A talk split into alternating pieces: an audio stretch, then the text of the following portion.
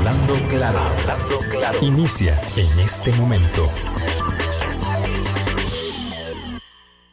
Colombia. Con un país en sintonía, son las 8 y un minuto de la mañana. ¿Qué tal? ¿Cómo están? Muy buenos días, bienvenidas, bienvenidos. Qué final de mes, qué final de finales, qué alegría, qué, eh, qué satisfacción más grande para, para él, para Sherman y para su familia, para el empeño de avanzar por sobre la adversidad, por sobre la circunstancia además tan dramática de una, de una sanción eh, por un incumplimiento involuntario totalmente que lo puso a las puertas de este momento de su existencia para además darnos a todos nosotros, a todo un país, una satisfacción tan eh, grande, tan hermosa como la que recibimos esta mañana con una medalla de plata. Álvaro, ¿qué tal? ¿Cómo estás? Muy buenos días. Buenos días, Vilma. Buenos días a todas las personas que están con nosotros aquí y que estuvieron aquí con Colombia minutos antes de las 6 de la mañana cuando compitió nuestro, y digo nuestro, por supuesto, nuestro atleta eh, Sherman eh, Witty en los 100 metros en, allá en Tokio, en los Juegos Paralímpicos. Eh, y verlo ondear la bandera de Costa Rica, eh, muy orgulloso de, de, su, de su físico, de su prótesis, eh, de, de, su historia, por supuesto, de, cómo se eh, reconstruyó, de cómo se, se, se levantó de, de, aquel accidente de, de tránsito, de sanciones eh, y hoy en su mejor, en el mejor tiempo de su historia, campeón, eh, nuestro campeón, medalla de plata, eh, en una carrera que yo no la vi, pero insisto, la escuché aquí con, con Tony Arias y con Alan Arroyo que estaban aquí en la transmisión en vivo. Y trata de imaginarlo y créame que luego vi las tomas y, y es como ver completamente ¿Sí? la película de otro lado. Es, y, y es es sí emocionante. Yo no he visto, no he visto imágenes, tengo que, tengo que, confesar que no he, no he podido ver imágenes, eh, escuché la transmisión por supuesto de noticias, porque eso hago mientras me estoy alistando para venir en carrera. Este, pero, pero si, si me pongo a ver imágenes, no llego aquí. Don Gustavo Araya, teníamos que llegar a la cita de las 8 de la mañana porque también hay mucha información este fin de semana de coyuntura política y por eso habíamos programado con nuestro buen amigo eh, Gustavo Araya. ¿Qué tal? Buenos días, ¿cómo estás? Buenos días, Vilma. Buenos días, Álvaro. Un placer, como siempre, estar con ustedes. Y hoy me, hoy me preguntaron, ¿quién fue el primer lugar? No sé, el que interesa es el segundo. no importa. Primera vez no me importa quién, quién gane, ¿verdad? Pero además, a un pelito. Es que, bueno, esto es así, ¿verdad? Sí, 10.76, sí. el primer lugar, 10.78, la marca que, de acuerdo con los entendidos, que son nuestros colegas de deportes, porque, claro, obviamente tomaron la estafeta a Eduardo Valdares y compañía, y entonces, bueno, ellos siguieron ahí comentando, exaltando rememorando todas las circunstancias eh, de, de, Sherman Whitty, eh, que yo además tengo que confesar que a veces oigo que dicen Witty y a veces Witty. Entonces, eh, confieso, confieso mi ignorancia respecto de la pronunciación adecuada del, del apellido de nuestro, de nuestro medallista olímpico. Eh, Sherman, mejor para no meter la pata, así, como, pero es muy emocionante. Además, felicitaciones de nuevo a toda la comunidad de atletas de Limón, porque él representa no solo su propia historia, sino eh, toda esta población que siempre eh, en Limón, uh -huh, en medio de uh -huh. las dificultades, porque hay que decirlo, yo sé que todo lo decimos y puede parecer una pose, pero es que así es, crecen en medio de, de dificultades y a pesar de eso sobresalen en deportes, en atletismo, de una manera eh, impresionante sí. y él es un representante más, eh, y digo más porque hemos tenido otros también, eh, el del día, el sí. del día y para la historia, por supuesto. Yo eh, decía, no terminé esa, esa idea, la dejé inconclusa, de que él ha venido superando sus propias marcas en cada circunstancia, entonces el primer lugar eh, fue 1078 1076, él tiene 1078, había logrado 1088 para la clasificación, que ya de por sí era un super mérito, ¿verdad? Tanto mérito que le decía Álvaro, la Nación tiene en su primera página y en la contraportada dos eh, hermosas fotografías y una página entera dedicada a Sherman Whitty en, en, la, en la edición de hoy, ya como clasificar, como, saber que iba a ser claro, ya, ya, de plata. exacto. Eh, le esperan otras porque además mi queridísimo amigo Rodolfo Méndez, que también sabe del tema, junto con otros colegas de, de, la sección deportiva, dice que como el eh, viernes compite en 200 metros, es mejor en 200 que en 100.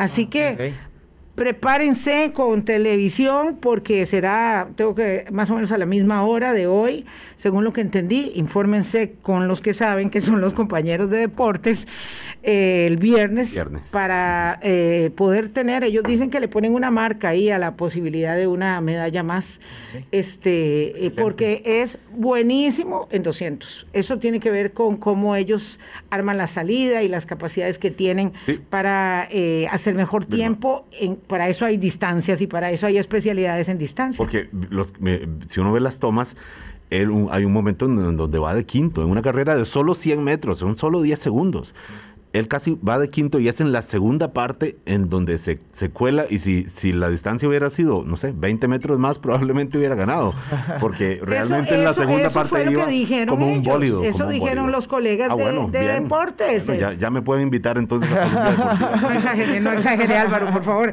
No, pero eso dijeron ellos, un poquito más la carrera y se la lleva, eso dijo Tony. que nos preparemos para ver la carrera del viernes y que se preparen las, las marcas que quieren patrocinar y que quieren beneficiarse, porque este es un ganar-ganar con estos atletas para que realmente puedan desarrollarse con mejores recursos. Eh, ahora que ya tienen comprobado, le, dicen, mire, tengo una medalla de plata, ¿qué le parece? Sí, claro. Sí, eh, eh, además, lo que te lo, lo que está para, para, para, una persona en su desarrollo personal, espiritual, emocional, físico, está. Si eh, los Juegos Olímpicos hubieran sido como estaban planeados el año pasado, él no puede participar porque estaba cumpliendo la sanción. Es que cumplió, eh, la sanción terminó el mes pasado. Y eso implica eh, una, digamos, una desconexión del, proceso olímpico, porque obviamente no había podido ir a los Panamericanos, no había podido participar, una sanción que recibió de dos años por eh, una sustancia prohibida, de acuerdo con las normas del doping, que era una sustancia prohibida que tuvo que utilizar para curar una lesión queloide que tenía en su, su bueno, en su muñón. Eh, fue involuntario, absolutamente, involuntario. Es que no sé, es, que es, dramático eso. o sea, uno lo, hizo para competir. Sí, no, no, no, no, no fue que metió ninguna, no, no, una sanción de dos años porque no vale que fuera involuntario. En eso son muy rigurosas las normas. Entonces, de ahí tuvo que cumplirla. A mí eso me sobrecoge. Yo eh, escuché a la mamá eh, de Sherman en la mañana, ella podía decir poco porque yo me creo que no hubiera dicho nada. Estaba temblando. Yo, no hubiera dicho nada.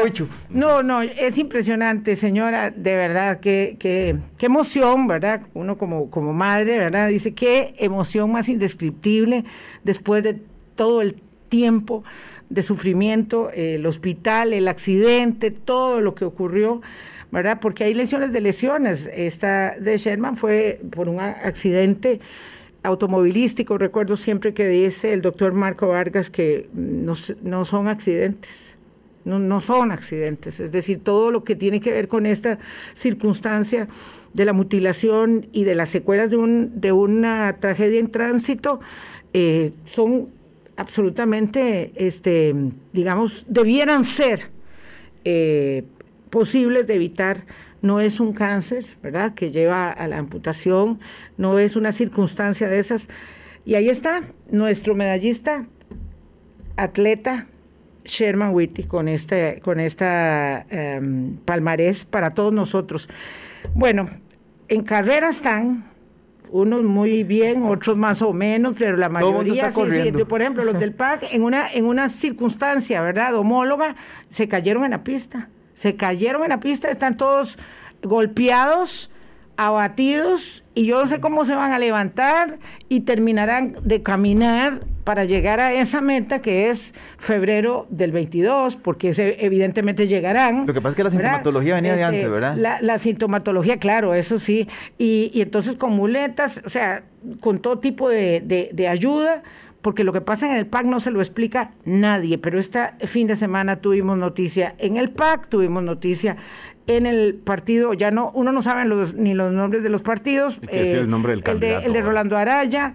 Este, tuvimos el Restauración Nacional, ese sí ya tiene, tiene nombre, tiene marca posicionada, con don Eduardo Cruzan. Y hoy en la mañana, además, nos cae la confirmación, que era un secreto a voces, de la candidatura eh, diputadil de, Pilar Cisneros, en fin. En el partido hay mucho. De, en el candidato Rodrigo, Rodrigo Chávez. Don, ay, don Gustavo, como decir para, para empezar por, empecemos por, por, lo, por lo que nos habíamos planteado primero, que es el proceso del Partido de Acción Ciudadana, inentendible. Eh, por, por, supuesto que es inentendible porque no hay explicación, no hay comunicación asertiva, no hay claridad, no hay, no hay, no hay eh, una manera que no sea entre, las, entre los rumores, entre las especulaciones. Hoy dicen que hoy en la noche, pero como me decía Álvaro, sí, tal vez no. Es que ya, ya no se sabe, ya no se sabe, no, podemos programar eh, si vamos a hablar del PAC cuándo. Se cumplió una semana y el comunicado de prensa de hoy dice que hoy por la noche, porque están revisando 14 mesas sobre las cuales señalaron inconsistencias, eh, y uno dice, no se supone que estaban haciendo eso toda la semana pasada. Gustavo, bailenos ese trompo en una uña, dicen. Lo primero que hay que señalar es que eh, a pesar o, más allá, dame la mascarilla, guardando la distancia. Proceda. Eh, más allá de los fanatismos que han surgido últimamente y bastante, no solamente dentro del propio PAC, sino también dentro de otras fuerzas, hay que entender que esto es como la temperatura, ¿verdad? Eh, porque yo sé que es muy interesante para la, y lo voy a poner así de, de, peyorativo, es muy interesante para las graderías solamente ver el conteo de los votos.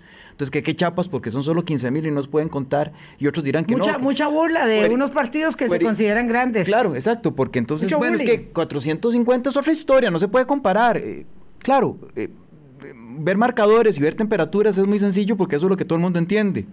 Pero cuando se habla de ciencias políticas y cuando hablamos de política, hay que entender que por qué la temperatura es un síntoma. O sea, ningún médico va a decir, tenés tanto de temperatura y tomate tal cosa y para que la baje. No, no, pero ¿qué produce la temperatura? Porque un partido tiene más temperatura con un cuerpo más chiquitito y porque otro partido le dio también una temperatura alta con un cuerpo más grande. Ajá, ah, los dos tienen el mismo fenómeno. Bueno, eh, expliquémonos qué es lo que hay detrás. Los partidos políticos en Costa Rica, y esto no quiero decir que ninguno sirve, vámonos todos para casa, vamos a votarlos todos. Esa no es la tesis. La tesis es, todos padecen de los mismos males, más o menos, en menor o menor grado. Entonces, lo del PAC es lo que sucede en otros partidos políticos en donde efectivamente hay sectores que están tan contrapuestos que efectivamente cualquier pequeña diferencia, si se gana holgadamente por parte de alguno de los dos, pues no hay, problema, porque se impone a fuerza de votación, a fuerza de cantidad de miembros, a fuerza de poderío, etcétera, etcétera. Pero cuando la distancia es tan pequeña, los dos grupos tienen que salir a batirse fuertemente. Y eso es lo que está pasando en el PAC. Dos grupos que quedando el PAC en el tuétano de la votación, porque los que fueron tuvieron que haber sido gente, en la mayoría de los casos, paquistas, paquistas, paquistas en serio, ¿verdad? Porque a pesar de la pandemia, a pesar de la lluvia, a pesar de... Hueso colorado se decía. A pesar de ocho años que todo el mundo califica de gobierno malo, etcétera, etcétera, bueno, ahí fueron. Sí, sí. Y fueron y son 15 mil. Digamos que eso es lo que uno puede contar de que es base dura del PAC. Pero resulta que entonces en la base dura, conforme uno se acerca más al tuétano del asunto, se acerca más a la base del partido, se encuentra que efectivamente está dividido en dos grandes partes. ¿verdad? Está, está lo que a todo el mundo le gusta la palabra polarizado, exactamente partido.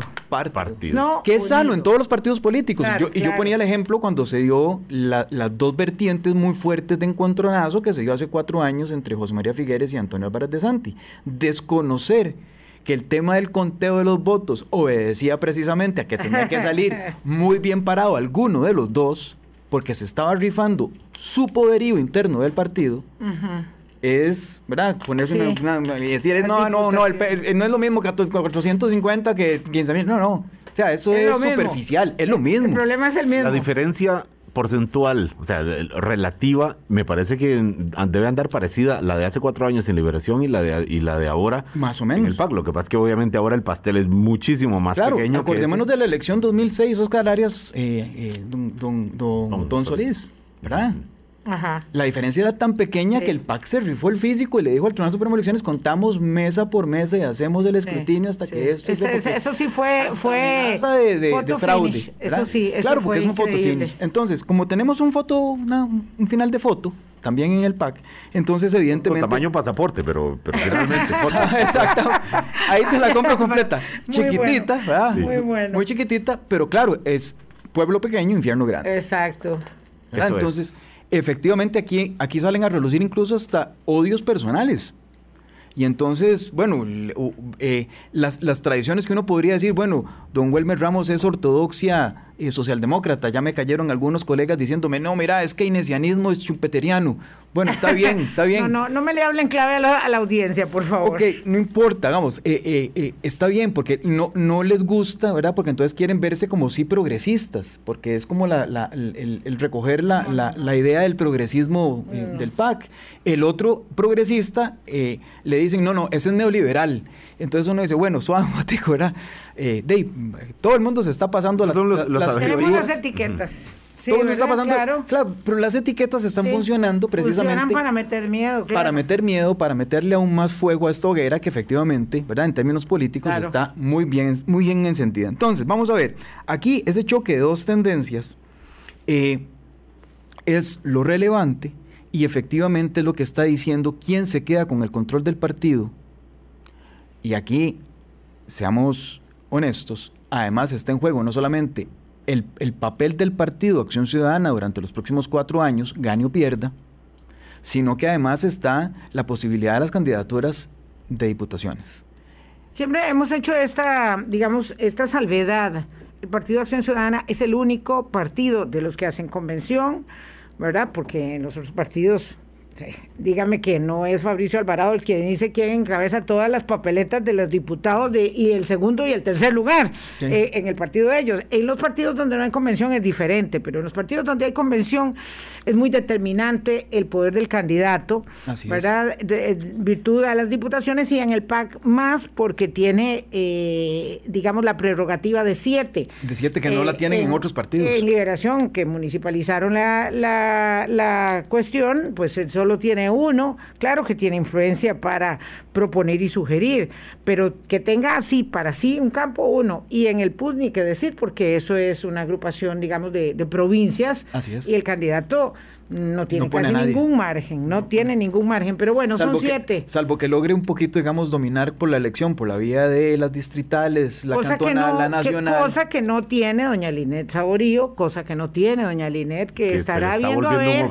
cómo hace para manejar eso y ya le marcaron la cancha y le dijeron, no, usted no manda aquí, ¿verdad? Eh, eh, todos esos son pleitos de familia tan es, así, tan es así que mandan a pedir las actas de las mesas, ¿verdad? Vía un, amparo electoral. Claro. Entonces, eh, esto no es exclusivo del PAC, de nuevo, es una sintomatología del sistema de partidos políticos, ¿verdad? En todos hay bandos que están contrapuestos. Lo que pasa es que en el PAC, evidentemente, es mucho más visible porque la foto es más chiquitita, es más de pasaporte, ¿verdad? Y está tocando el tuétano del partido. No hay inflados, no hay inflados votaciones que le hayan permitido llegar de otras tiendas para que esas diferencias se hicieran más marcadas o no. Eh, esto hace que efectivamente cada voto cuente. Y esto hace que efectivamente, entonces, yo veo anómalo, digamos, no, no digo que sea eh, irregular. Eh, yo veo irregular, atípico, anómalo, pero no digo que sea corrupto el hecho de que haya una votación no esperada, por ejemplo, en Punta Arenas. Sí. ¿Verdad? Sí, totalmente. ¿Por, qué? Porque haciendo los números, eh, y mm, bueno, metí la pata en el cálculo y lo puse mal en un tweet y lo tengo que decir, pero la intención es esa Teniendo Carlos Alvarado 715 votos en el 2017 en Punta Arenas, Welmer Ramos saca 1013 votos. ¿Cuántos tuvo don Carlos? 715. ¿Y, y Welmer? 1013. Entonces, siendo Carlos Alvarado el candidato ganador de una contienda en donde ganó 70-30, resulta que cuatro años después hay un candidato que gana con un 40% más de los votos que sacó el candidato ganador. Eso sigue siendo, digamos, de alguna manera atípico.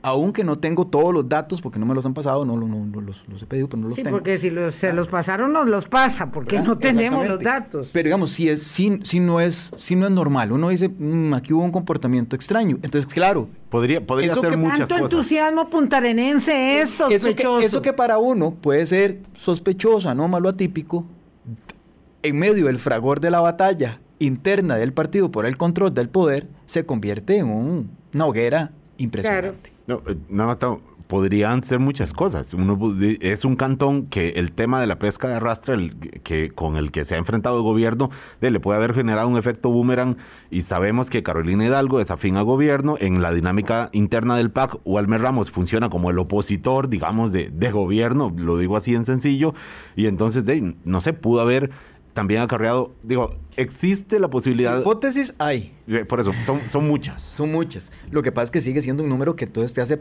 tener que buscar las hipótesis. Y en ocho días de vacíos y silencios y de comunicaciones rarísimas, de las hipótesis es lo que surge naturalmente.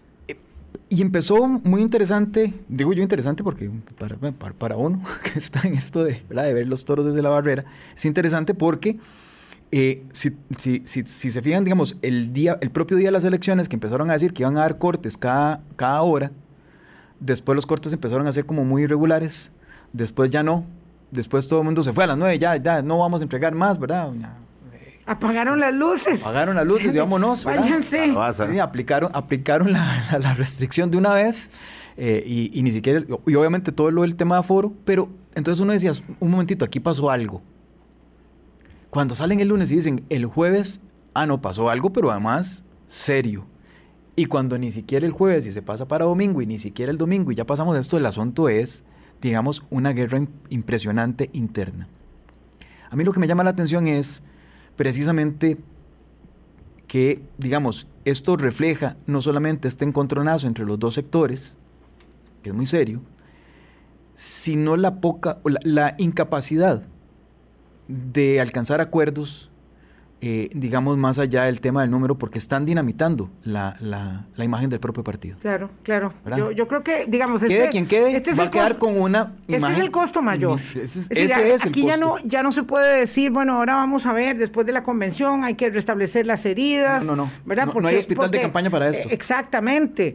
Eh, y no digo que no haya pasado por el mismo proceso eh, liberación después de la convención, donde no fue posible unir a Antonio Álvarez, eh, convencerlo de atraer así las filas Liberación Nacional perdedoras. Tuvo que, tuvo que apostar en ese momento, porque Antonio Álvarez de Santi dijo, esto es eh, Mesa Gallega. 2017. Aquí va todo el mundo, el figuerismo va para afuera. Bueno, yo creo que pasa un poco lo mismo ahora. Lo que pasa es que está este, en silencio, vamos a ver. No tiene un acuerdo don José María con con eh, don Carlos Ricardo Benavides, no tiene un acuerdo con don Roberto Thompson, pero es que si lo firmaron ya, por favor me, me desmienten y me mandan la información, pero hasta, hasta ayer no lo tenía, según lo que yo... Y tan, es así, y tan es así que eso explica la, el, el, el, y el transfugismo. El transfugismo. Hacia el partido Costa Rica Justa del candidato Rolando Araya, en donde la mayoría, una buena parte de los nombramientos o de las designaciones, porque no son nombramientos, de las designaciones a diputados y diputadas por las provincias, provienen de la Fira Sí, seguro que nueve de cada diez. Vamos a hacer una pausa, don Gustavo Araya, don Álvaro Murillo, 824, volvemos. Colombia. Con un país en sintonía. 827. Cerremos el pequeño, eh, digamos, el, capítulo eh, de, del PAC para poder avanzar con otras notificaciones eh, de este fin de semana. esto se supone que es hoy que vamos a tener los resultados. Nada más para agregar un último comentario, Vilma, respecto, digamos, de la fotografía, tamaño pasaporte. No, estamos hablando de, una gran impresión, de una impresión... Gran formato. De un gran formato de lo que sucede en el PAC. Y es que el PAC lleva años estando unido porque estaba en gobierno. Y acordémonos, esto no lo digo yo, lo dicen todos los autores en ciencias políticas, ¿verdad? Eh, el poder es la mejor amalgama. Claro, porque se puede transar y repartir. claro, claro. Y repartir y compensar. y estamos, exactamente. estamos Ahora, en, en, en, como en el fútbol, en, fichajes. Exactamente. En, un con un gobierno que está a punto de salir, seis meses prácticamente, con un margen de maniobra súper estrecho, muy estrecho. Tanto así que el presidente ha tenido que eh, echar mano de señalamientos hacia otras fuerzas políticas ¿verdad? ¿Por qué nos acusan a nosotros de la estafa y no están viendo lo de otros partidos? Mientras tiene una agenda que no ha logrado impulsar en ocho meses. Cruda. ¿verdad? del Fondo Monetario Internacional. Entonces, eso deja ver que efectivamente el PAC ya no tiene, eh, digamos, materia prima de poder para negociar. Y estando como partido político, ahora sí, solo como partido político, menos. Gustavo Araya, usted como politólogo, ¿qué distinto tendría el PAC? Digo, porque más allá de la, de la guerra, del, infierno grande, como, como dijo usted, en ese pueblo chico que es el PAC, ¿por qué es importante para efectos de la competencia y del resto de los partidos? ¿Por qué en Liberación están muy atentos a cada movimiento que ocurra o que no ocurra en el PAC? ¿Por qué en el PUSC? ¿Por qué el resto de los partidos le, le, conceden, le acreditan una alta importancia a lo que ocurra en ese pequeño partido insignificante, inoperante y todos los cuestionamientos y, críticas e insultos incluso que le hacen al, al, partido como tal. Yo, me hago la misma pregunta porque siendo un partido tan insignificante que no puede contar 15 mil votos, siendo un partido que ha hecho tan mal gobierno, como dicen los propios opositores, y vamos a ver, yo no estoy diciendo que no, sea cierto, ¿Por qué, por qué les, por qué les, les, resulta ¿Por qué es tan, importante? ¿Por qué les resulta tan relevante? ¿Qué pasa ahí en esas fuerzas? si no, Oigamos la respuesta. Como... Bueno, por dos razones. La primera de ellas, porque ha demostrado el sistema político costarricense que no se necesita ser un partido político de 20% de simpatías partidarias para lograr alcanzar el poder. Con 3, 3,5% se logra. Eso es una. Y dos, porque la definición entonces de campaña no depende de las capacidades propias, que esa es la otra sintomatología que a mí me viene preocupando, no de ahora, de hace años con los partidos políticos, que se han convertido en partidos políticos de oposición y no de propuesta o no de proposición, por ponerlo alguno, para terminarlo también en, en, que rime. Son partidos políticos que a falta de capacidades propias se han basado en la, teoría de despedazar al enemigo para resultar ser mejor ellos. Y entonces, esa es la teoría, digamos, en 28 fuerzas electorales hoy, con candidaturas presidenciales, bueno, no, 27, porque se, retiró Valenciano Camer, eh, en 28 partidos políticos con, con posibilidad de poner, y 27 que ya tienen candidatura, eh, evidentemente el PAC es una de las fuerzas a prestarle atención porque depende entonces a quién definan ellos. Si es Carolina Hidalgo, ya sé cuál es mi propuesta para poder hacerle la contra a ese partido. Pero si es Wilmer Ramón, no es la misma. Entonces tengo que esperarme hasta que se definan uno de los dos porque son muy diferentes de cuál va a ser mi propuesta programática y cuál va a ser mi campaña. Esos dos elementos es lo que tienen eh, prácticamente, digamos, sin dormir, pareciera. Yo, yo sí siento que hay, digamos, un elemento eh, muy, muy diferenciador, ¿verdad? Como dice Gustavo, en ambas nominaciones y que, por tanto, la definición de la estrategia, la captura de los públicos va a ser muy distinta en un caso o en el otro. Eh, de hecho, mm, la nominación de don Wilmer Ramos genera entusiasmo en algunas tiendas contrarias, no, así, no así la de, Carolina, ¿verdad? Eh, bueno, nota aparte, me está diciendo aquí un querido amigo ex liberacionista que el PLN no lo logró en el 2014 y perdió, tampoco lo logró en el 2018 y perdió, y ahora no lo vuelve a lograr y volverá a perder. ¿No logró qué? Unirse. sí, cohesionar, unir, restablecer, curar este, lesiones, conciliar, hay, ¿verdad? hay, estudios que demuestran, y don Pepe decía que cada vez que se salía don José Rossi del Partido de Liberación Nacional perdían. Y, y, la lógica no estaba en, que José Rossi se retirara, sino que se... se, se de don José o Jorge Rossi. Eh, mm, sino en que cuando hay una decisión, los partidos políticos pierden.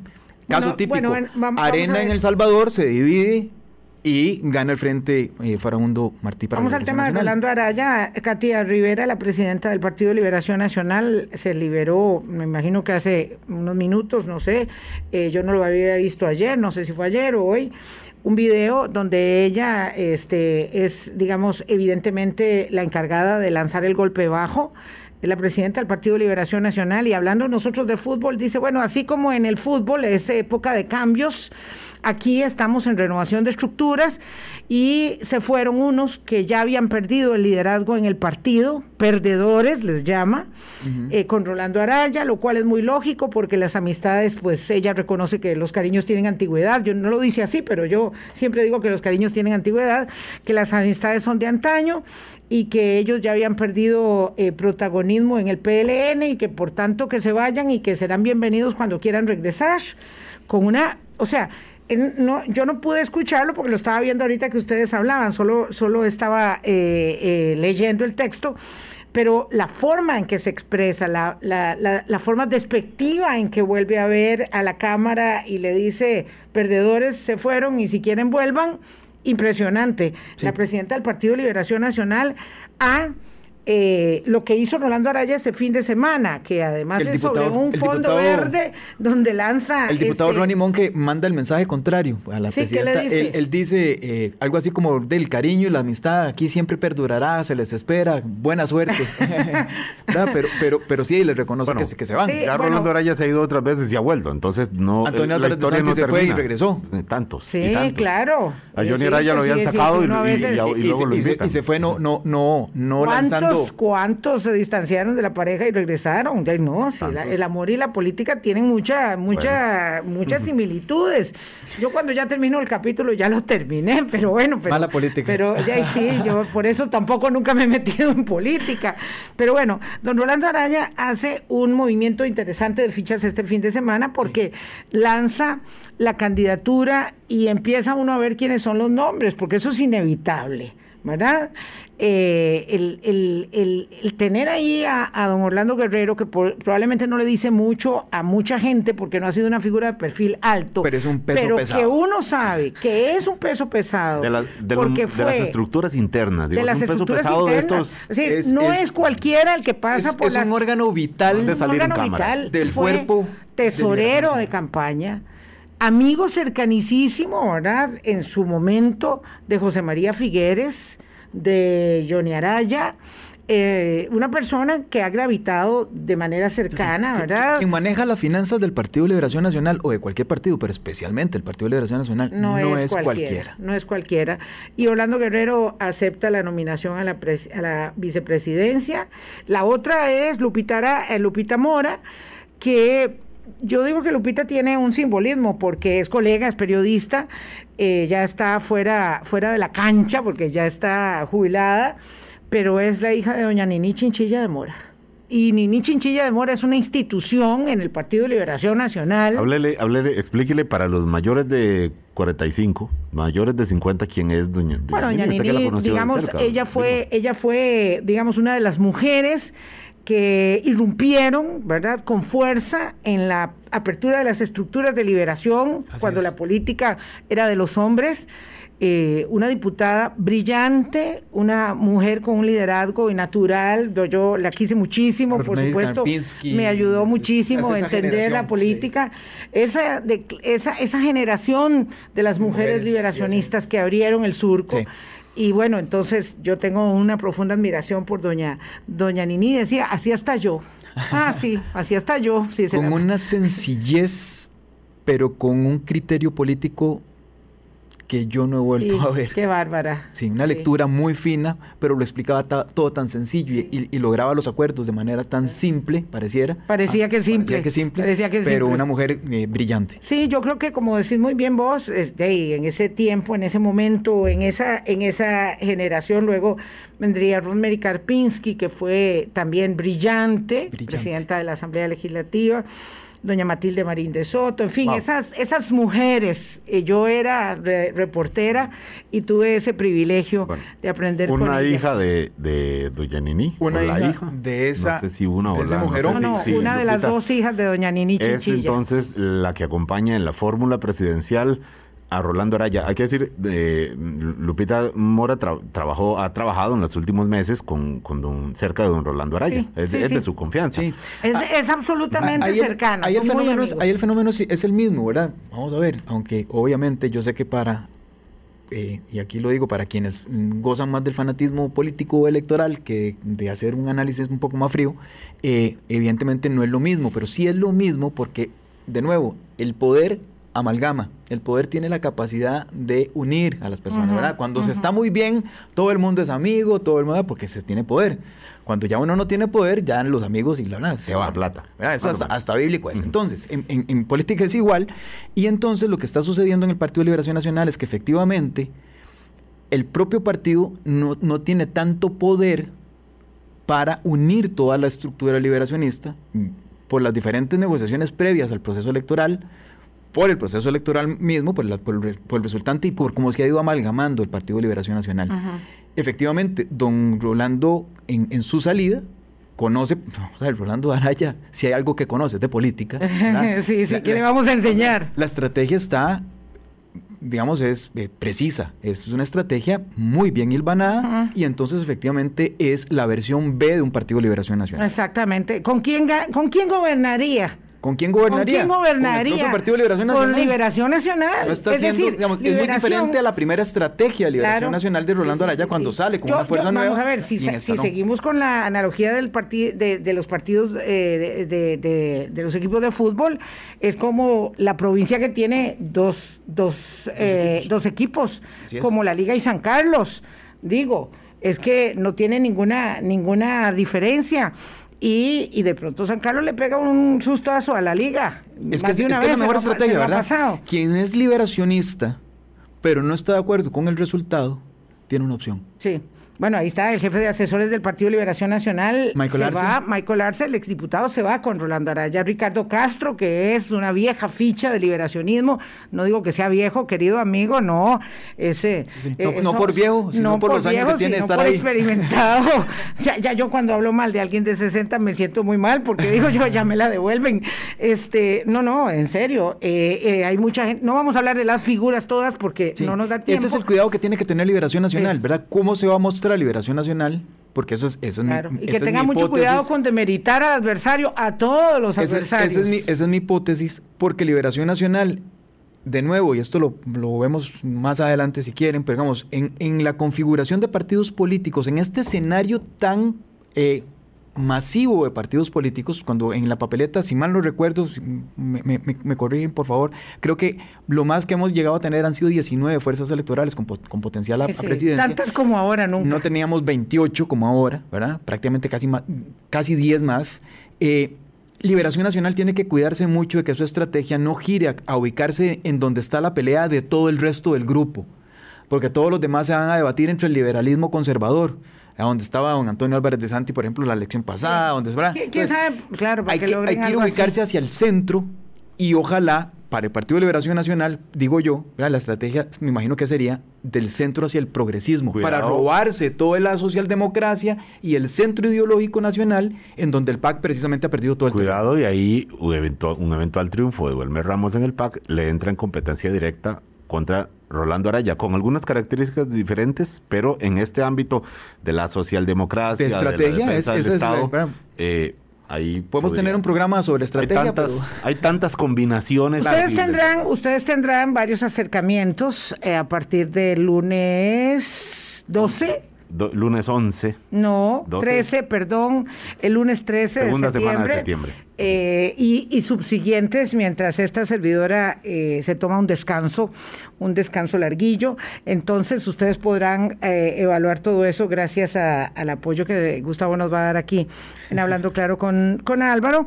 Pero bueno, nos vamos a una pausa, 8.42. Irrumpe en el escenario una confirmación esperada, la de Eduardo Cruzan, diputado, expresidente del Congreso, cabeza del Partido Restauración Nacional para enfrentar de frente, directo, a Fabricio Alvarado, 842.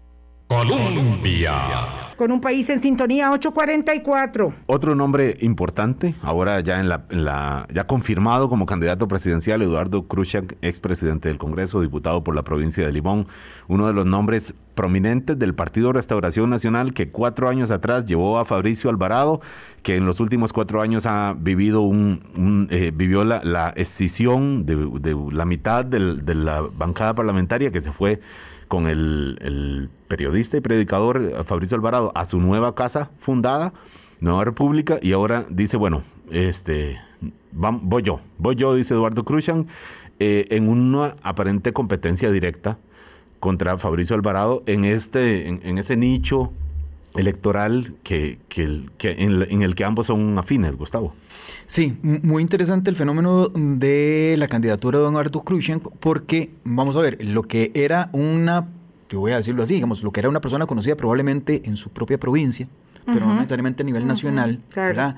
Con una, mm, eh, digamos, con un margen de maniobra eh, político reducido ante una figura tan potente como el propio Carlos Avendaño, ¿verdad? Que es, es, uno de los políticos más avesados de este país, sin ninguna duda. Nunca he podido entrevistarlo. Ah, es parte, es, parte de, Para que vea. Digo, aquí confieso, ah, nunca. Eh, vamos a ver, eh, logra no solamente ubicarse en el panorama político nacional, sino también de la propia Asamblea Legislativa. No solamente se hace notar, no, solamente logra la notoriedad necesaria para hacer notar su propio nombre. Hace una buena presidencia. Sino que además se coloca como presidente de la Asamblea Legislativa, ¿verdad? Y además, yo siempre he dicho que mm, había quien decía que nadie le tira mm, piedras a un perro muerto, ¿verdad? En política es igual, ¿verdad? Nadie va a atacar a alguien que no sea relevante. Esa es una regla que le enseñan a uno en política. Si alguien es irrelevante, entonces ni siquiera no, no, a ver. No, no, no, pólvora en pilote, no. El ataque que recibió eh, Eduardo Cruzan hacía ver entonces que era una persona relevante en términos eh, políticos y eh, vamos a ver, resultado del ejercicio de lo que ha venido haciendo en los últimos meses, precisamente valorando su propia moneda política, por decirlo de alguna manera, en el mercado abierto, en, bolsa abierta política, Carlos Avendaño se da cuenta y evidentemente le dice, no, no, o sea, el, el valor de esa moneda afuera es importante, pero tiene mucho más valor acá que es en sus propias tiendas y efectivamente esto, digamos, le cobra la relevancia de ubicarse ahora como un candidato de un partido que cuidado y... Ya establecido, ya establecido. Ya, establecido, ya con estructura, con una muy buena dotación de recursos públicos por la vía de... Y algunos cuestionamientos en, fiscalía también. También, pero digamos, es, un partido que, si mal no recuerdo, también me puedo equivocar en el dato, eran alrededor de 3.600 millones de colones en términos de deuda política. Entonces, digamos, tiene para hacer campaña. ¿Podría Eduardo Cruz neutralizar de alguna manera, o aunque sea parcialmente, eh, el, algún arrastre que pueda tener Fabricio Alvarado. sobre todo considerando, yo le agrego a esto que dice Álvaro, perdón, pero por el tiempo, considerando que Fabricio tiene cuatro años de hacer campaña y es un gran desgaste eso. Y además hacer campaña sobre proponer, bueno, lo último, lo único que he visto que propuso fue hacer el canal interoceánico, ¿verdad? Que es una propuesta como que lleva varias décadas en el país, el canal seco, perdón, claro, este, y, y hacer, producir decenas de atletas olímpicos, porque él cree que se pueden producir para la próxima cuatro años. Pero bueno, eh, es, un gran desgaste el que lleva, además de que su bancada, notoriamente, digamos, eh, el que sigue la política entiende que hay dos partidos muy claros, que son Restauración Nacional y la, y la disidencia porque son otros ejercicios, otros ejercicios, otras formas todos los diputados de, Nueva República están cuestionados, si no todos, la mayoría, por diferentes razones, ¿verdad? Éticas. Además, y morales, podría decir alguien más. Con un capital que le permite negociar incluso con el propio PAC la presidencia de la Asamblea Legislativa. ¿Verdad? Con, esa, con ese nivel de habilidad. Pero un poco para lo que decía Álvaro. Con liberación. Tres elementos son importantes en términos de partido. Es un partido que ya tiene marca, como decía Vilma. Uno, uno tiene que pensar cuál es el otro partido porque, ah, bueno, ¿verdad? Porque no está tan posicionado luego de una campaña tan fuerte como la de 2018. Nueva República tiene un posicionamiento importante. Y además como, un, como un grupo restauración. de restauración, nacional, Y como un partido que negocia, como un partido moderado. Exacto. Eh, segundo, eh, la capacidad que tiene, digamos, en términos de recursos. Y tercero, acordémonos de que la base natural de estos partidos es la base natural de la, de la red religiosa. Hoy la red religiosa no tiene una única opción, tiene varias opciones y eso les permite negociar muchísimo mejor. Y entonces, en términos de restauración nacional, cuidado. Muchísimo mejor que la posibilidad que se mencionaba de que la candidatura fuera, fuera a ser del diputado Núñez Piña, que ha tenido múltiples eh, digamos, eh, formas de múltiples flancos de cuestionamiento y de crítica directa pero en algún momento él decía, se, habló de la posibilidad de que... Se habló de la posibilidad, pero Núñez Piña tiene incluso en contra del propio sector pesquero, que es al que él le da... 27 organizaciones terminaron firmando, 27 organizaciones pesqueras. Ah, perdón, un antivacunas no. 50, un antivacunas 50 o más eh, a nivel nacional y, especialmente la costa de, de mm, Guanacaste, la costa pacífica guanacasteca y el Golfo, eh, lo, declararon non grato. Por eso, una frase, una frase muy lamentablemente famosa, ¿verdad? No somos estúpidos pero estúpidos pero, no idiotas fue una de las frases. Pero, no idiotas, o sea, somos estúpidos pero no idiotas. Bueno, 8.50, señores. Pilar Cisneros.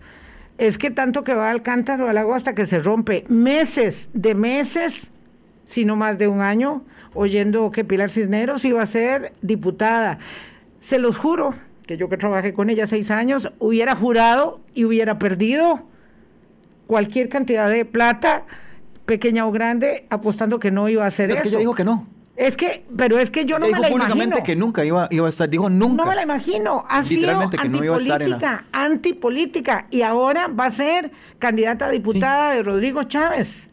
¿Cómo se explica eso, don Gustavo Araya? Eh, tiene dos explicaciones. La primera de ellas es efectivamente eh, que los partidos políticos, 28 eh, fuerzas políticas, todas buscando, buscando gente que le jale algo.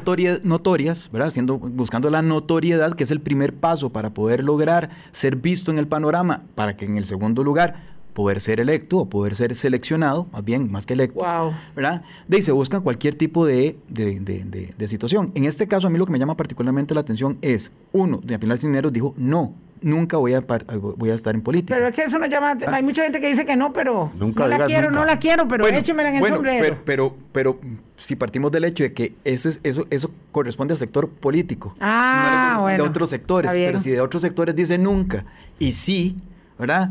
Este, entonces uno ahí donde levanta la, la, la bandera ¿verdad? De, de, atención. Mira, qué interesante, dijo que sí, habiendo dicho que nunca. Número uno. Número dos, ya, ya había participado de un proceso más o menos político con Demolap un proceso fallido. Fallido. ¿Verdad? A nivel nacional, en donde se Era un partido, era un movimiento. Era un movimiento, pero. De incidencia política. Claro. De, incidencia, política, Y que lo. Y se echó a perder. Y que, y que precisamente en su, en su ecumenismo, para no decirlo de otra manera, en, en, haber formado parte con Eliezer Feinza y con eh, Otón Solís, ¿verdad? Digamos que dañó de alguna manera la propia imagen y fue un, fue un, un, fenómeno, vamos, un, movimiento fallido. Eh, y ahora digamos, lo que pasa es que en esto, y hay que, me imagino que es un tema, no sé si de diseño, ¿verdad? Pero efectivamente hay que ver el diseño de la estrategia, es de momento, de momento, es una candidata a diputada que está teniendo más relevancia incluso que el candidato. Wow. Sí, cierto, claro, por supuesto que Pilar Cisneros es mucho más conocida que don Rodrigo Chávez, que fue ministro de cinco meses. Y cuidado entonces, porque por diseño, eh, los amores y los odios que puedan existir contra doña Pilar Cisneros, se le pegan al candidato. Wow. Partido progresista, social, democrático. va a ser una tarea grande, va a ser una tarea complicada aprenderse los nombres. los nombres de los partidos. Bueno, vamos a ver, cerramos. Doña Pilar Cisneros, don Graving Moya en eh, la política, salidos de, de, Liberación Nacional, no, de Teletica, están en la sabana los dos, pero, pero salidos de Teletica, eh, es decir, es la preeminencia de la televisión donde se hizo el candidato presidente Abel Pacheco, donde se hizo el candidato y candidato eh, Rolando Araya y ahora Graving. La, Fabricio Alvarado. Fabricio Alvarado en televisión. La, lectura, y esto no ha pasado solamente en Costa Rica, pasó con Jimmy Morales en Guatemala, pasó con Mauricio Funes en El Salvador, aunque yo sé que hay quienes no les gusta entender de la parte política, entonces dicen que esto no se puede comparar con nadie, pero bueno.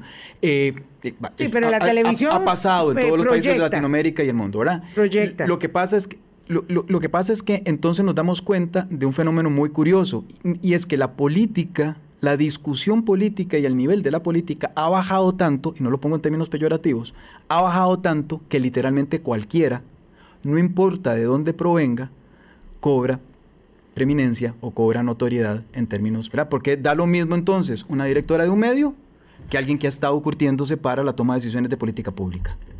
No, no, vamos a ver. Yo eh, se, lo, se lo dejo ahí planteado a mi querida eh, colega Evelyn Faschler, que va a tener a Pilar Cineros. Ah, no, no, Para que la entreviste. no me enrede la cosa. Álvaro, no se, no se ponga nervioso. No, Evelyn va a tener a Pilar a mediodía aquí. Y yo se lo planteo de esta manera. Eh, con el inmenso aprecio que yo le tengo a mi ex jefa, Pilar jamás ha estado en la función pública. Jamás ha estado en otra cosa que no sean los medios. Entonces, eh, estamos hablando una visión constructiva de la estamos hablando estamos hablando de otros sabe de comunicación no sabe de comunicación política no, sabe de comunicación y no sabe de política yo este, conozco muy bien a Pilar y lo que digo no es una infidencia. Pilar ha sido antipolítica toda su vida antipolítica toda su vida ¿verdad? entonces ella no tiene ningún problema en tratar a todo el político como de inútil para abajo cuando no de corrupto y, es una antipolítica. Yo no digo que no sea una muy buena diputada, puede ser muy buena diputada, pero, pero ya, digamos, uno va viendo el talante, digamos, de, alguien como Pilar Cisneros, de alguien como Graving Moya, de alguien como Fabricio Alvarado, de alguien como Juan Carlos Hidalgo. Uno va viendo la Asamblea Legislativa y uno dice, señor, este, señor. la próxima Asamblea Legislativa va a dar que hablar diario. Si por la víspera se saca el día. tendremos trabajo. Y dice Daniel que trabajo tendremos luego, porque hoy ya no. hoy ya no más. ¿Verdad, Daniel Calvo? Señores, gracias. está, abierto el mercado de fichajes todavía entre los partidos y se va armando. Y se supone que hoy en la noche ya sabremos finalmente quién es el candidato. Yo por si acaso me voy de vacaciones. Por si acaso, bueno. Uno con la autoestima elevada, como si alguien le fuera a llamar. Vámonos. Puede ser. Hasta mañana. Feliz semana para todos. Chao. Gracias, Gustavo. Hablando claro, hablando claro.